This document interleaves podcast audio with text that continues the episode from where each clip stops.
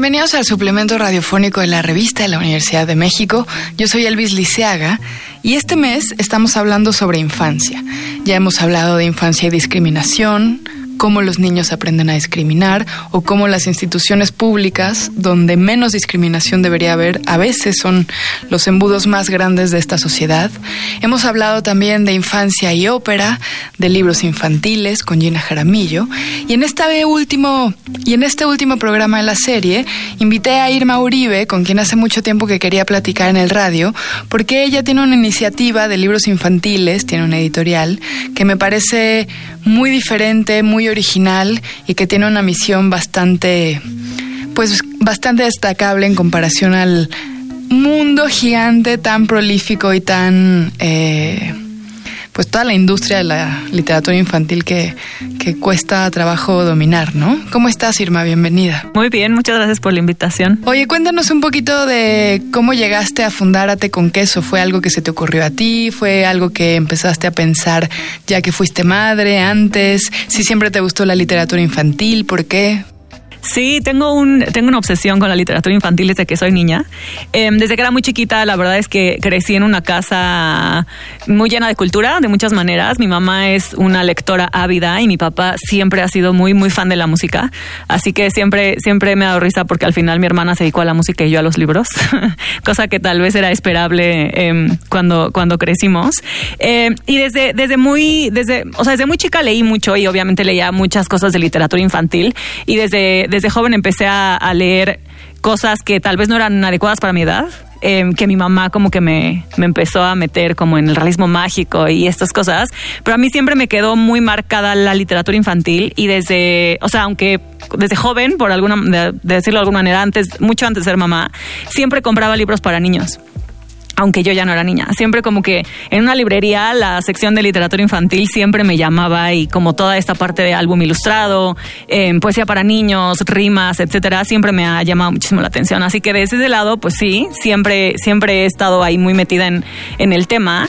Eh, pero ate con queso, o sea, fuera de mi amor por los libros infantiles, eh, nace también de, yo soy politóloga em, y siempre me he dedicado a temas de infancia y desigualdad y nace de ese lado, o sea, nace de cómo los libros son una herramienta súper completa para el desarrollo infantil y mi, pues no sé, mis ganas de resolver o parcialmente, aunque sea el tema de desigualdad, em, hay una desigualdad de aprendizajes que se da como en quinto de primaria, o que se hace obvia como en quinto de primaria, que es cuando los niños empiezan a ser evaluados a través de la lectura. O sea, que te dejan de enseñar a leer para darte un texto y luego evaluarte sobre él.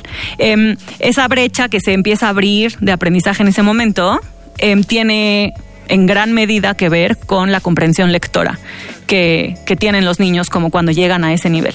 Em, hay muchas causas para esto, ¿no? O sea, hay, hay, muchísimos problemas relacionados con este tema de aprendizaje, pero uno de ellos es justamente la primera infancia y cómo los niños no llegan a la escuela listos para aprender y el desarrollo infantil temprano y la estimulación a la que están expuestos y el tipo de herramientas que tienen en casa para, para estimular su desarrollo cognitivo en primera infancia y una gran herramienta para justamente estimular este desarrollo son los libros, es tener libros en casa. O sea, tiene que ver con llenar un hueco que no tiene la escuela. Exactamente, es fuera de la escuela y es antes de la escuela.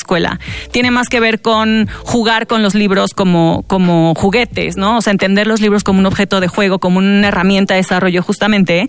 Y cuando entendí los libros así, dije, pues hay millones de niños que no tienen libros en su casa en México, em, porque los libros, sobre todo los libros infantiles, son un objeto de lujo para millones de familias. Sí, para incluso la clase media. Exactamente. Así que nos dimos a la tarea de mi socia y yo tratar de resolver o tratar de, como dices ahorita, como llenar ese hueco, ¿no? Ese vacío que había y garantizar el acceso a libros infantiles en todos los hogares mexicanos. Oye, y pensando en que te interesaba el desarrollo infantil o te, te interesaba el desarrollo cognitivo, ¿cómo se relaciona eso con la decisión de qué temas elegir, ¿no? Porque me parece que lamentablemente también hay un montón de libros infantilizadores que pretenden desarrollar las habilidades y combatir déficit de atención y combatir algunos problemas de aprendizaje, pero a la vez tratan poco a los niños como si fueran capaces de desarrollarse. Claro. Sí, no, nosotros en realidad la temática de los libros no es o sea, no son libros sobre desarrollo infantil, más bien nosotros, nuestro entendimiento de los libros es que los libros son una herramienta increíble para desarrollar integralmente em, a los niños en primera infancia. O sea, tener libros en casa ayuda a que los niños se desarrollen, em, desarrollen su lenguaje, se desarrollen emocionalmente, desarrollen su cognición, desarrollen sus habilidades motores finas, gruesas, pasar páginas, voltearlo, observarlo, su atención. O sea, como tener un libro y interactuar con el libro es lo que promueve este desarrollo. Em, la temática de nuestros libros no, no es el desarrollo en sí, o sea, es más bien nosotros entendemos los libros como una herramienta para generar y para detonar como algunos, algún, algunos, algunos temas de desarrollo infantil. Entonces, justamente entendiendo los libros así es que nuestros libros están hechos de este material que, bueno, tú puedes ahorita ver, pero se sienten como papel, pero son libros que no se rompen, que se pueden mojar, que se pueden lavar, no son tóxicos, no tienen grapas, no cortan, están hechos para que los niños puedan manipularlos a través de todos sus sentidos desde, desde edades muy tempranas y que puedan justamente jugar con ellos y que nosotros como adultos podamos dejar que los niños exploren los libros a su manera. Además, obviamente, de leerles en voz alta, de, de, tratar de, de, enseñarles los libros como nosotros también los entendemos como desde, desde un mundo más adulto, ¿no? Em, la idea es justo que los niños puedan tenerlos accesibles en su casa, en, sus espacios, eh, para, para, jugar con ellos y para explorarlos y para, si ellos deciden que el libro es, es, es, es un telescopio, pues que así sea. Sí, son libros muy resistentes. Tengo en mis manos Volay, que es el más reciente de Ate con Queso, y es un libro que además me sorprende mucho porque yo soy adulta, que no se arrugue, ¿no? O sea, es una cosa que puedes, este, aventar y no pasa nada, que puedes prestar y no pasa nada, ¿no? Que, que, es bastante duradero. Y el material, ¿cómo se llama esta? El material es una mezcla entre celulosa y, fibra sintética, como si fuera telas de cuenta. Sí, es algo como la tela. pero no se siente teloso. Como tiene celulosa, se siente mucho más hacia el papel. Em, y entonces eso también hace que los niños, que los niños puedan irse, em, irse empapando del manejo de un libro y ir construyendo una relación, pues esperamos positiva con, con los libros y con la sí, con el objeto físico. Exactamente. Además es un libro muy hermoso, con muchos colores, muy brillantes, es un libro también breve, es un libro cosido, muy bonito, ¿no? Eh, cuéntame un poco de los temas de los libros de Ate con Queso. ¿De qué se tratan? Todos los libros de Ate con Queso, es, es, importante decirlo, creo, porque tiene mucho que ver justo con las temáticas. Están escritos, ilustrados y diseñados por artistas mexicanos. Eh, y eso tiene que ver con una necesidad que también vimos de que los niños puedan sentirse identificados y puedan relacionarse con los personajes de nuestros libros. O sea, si bien los libros y la literatura son puertas y ventanas hacia nuevas culturas y hacia realidades diferentes de las propias, también es importante que los niños puedan relacionarse con las historias que están viviendo ahí, ¿no? O sea, muchos de los libros para niños que están accesibles en nuestro país, si bien están en español, son traducciones em, o adaptaciones de libros que se hicieron en otros lugares. Y no tengo para nada, nada en contra de, eso, ¿no? Al contrario, me parece genial que haya tanta oferta, pero nosotros queríamos ofrecer al público mexicano historias mexicanas, em, con personajes mexicanos, que comieran quesadillas, que comieran tacos, que celebraran Día de Muertos y no Halloween, ¿no? Claro. Entonces, em, las temáticas de los libros celebran muchísimo la cultura mexicana sin, sin sin, ¿cómo decirlo? Sin caricaturizarla, sin ser todo Frida Kahlo indígena, sino como de un niño o niña que está viviendo en 2019, probablemente en una ciudad o en un entorno semiurbano de menos, ¿no? Que se sube un camión y que va al mercado y que compra nieves y, o sea, como, como algo muy, muy contemporáneo, que algo que, exacto, muy realista, que los niños digan, oye, yo también compro quesillo y yo también he comido esas nieves en el mercado, ¿no? Eh, entonces buscamos mucho eso, por un lado, ¿no? Como celebrar mucho la cultura mexicana y ofrecer estos espacios de identificación.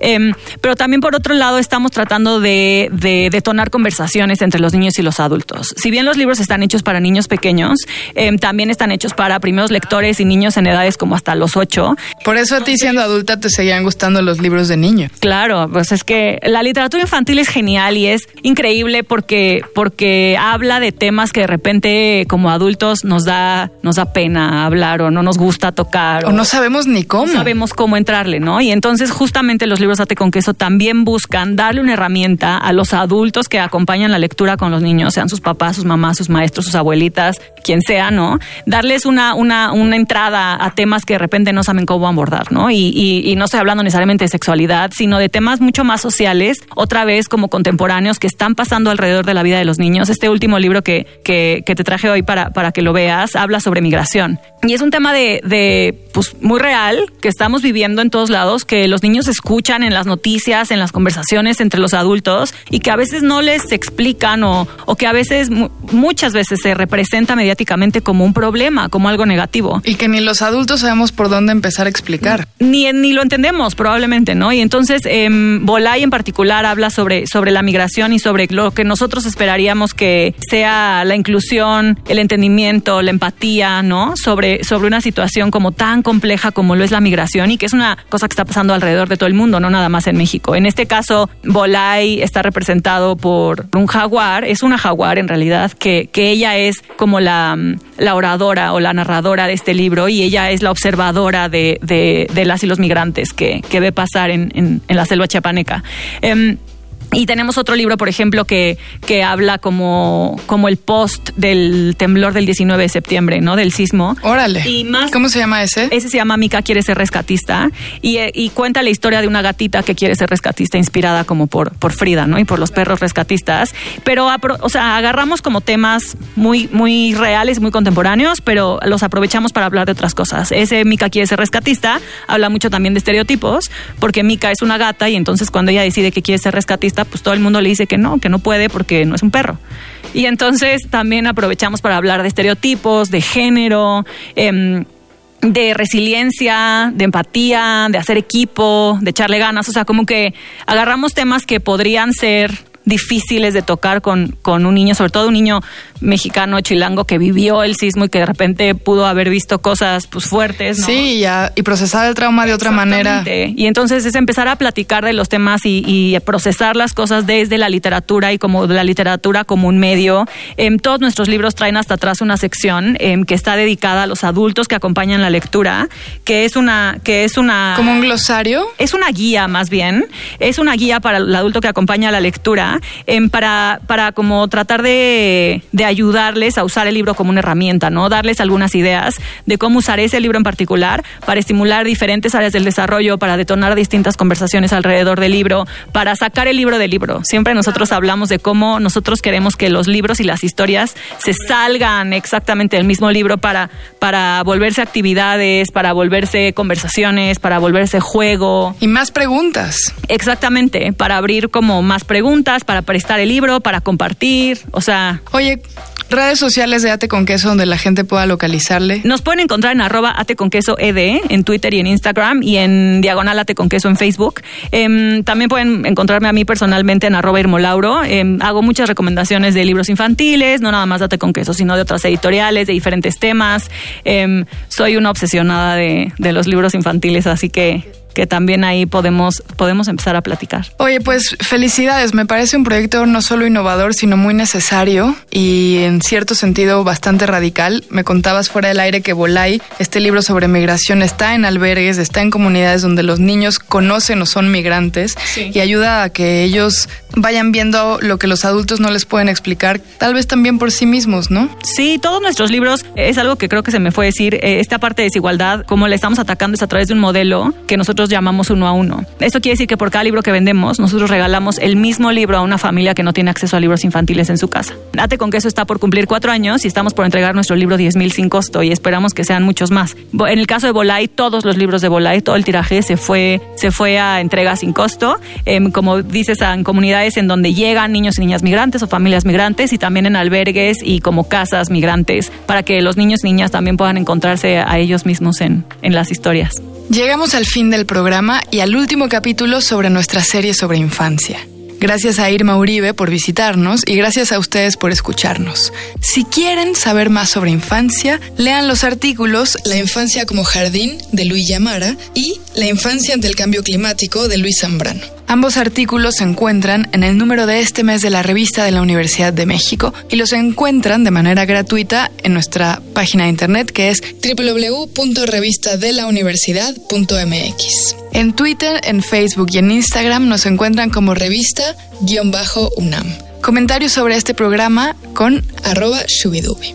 Gracias a Miguel Alvarado, a Yael Vais. Yo soy Elvis Liceaga. Hasta pronto. Esta es una coproducción de la Revista de la Universidad de México y Radio UNAM.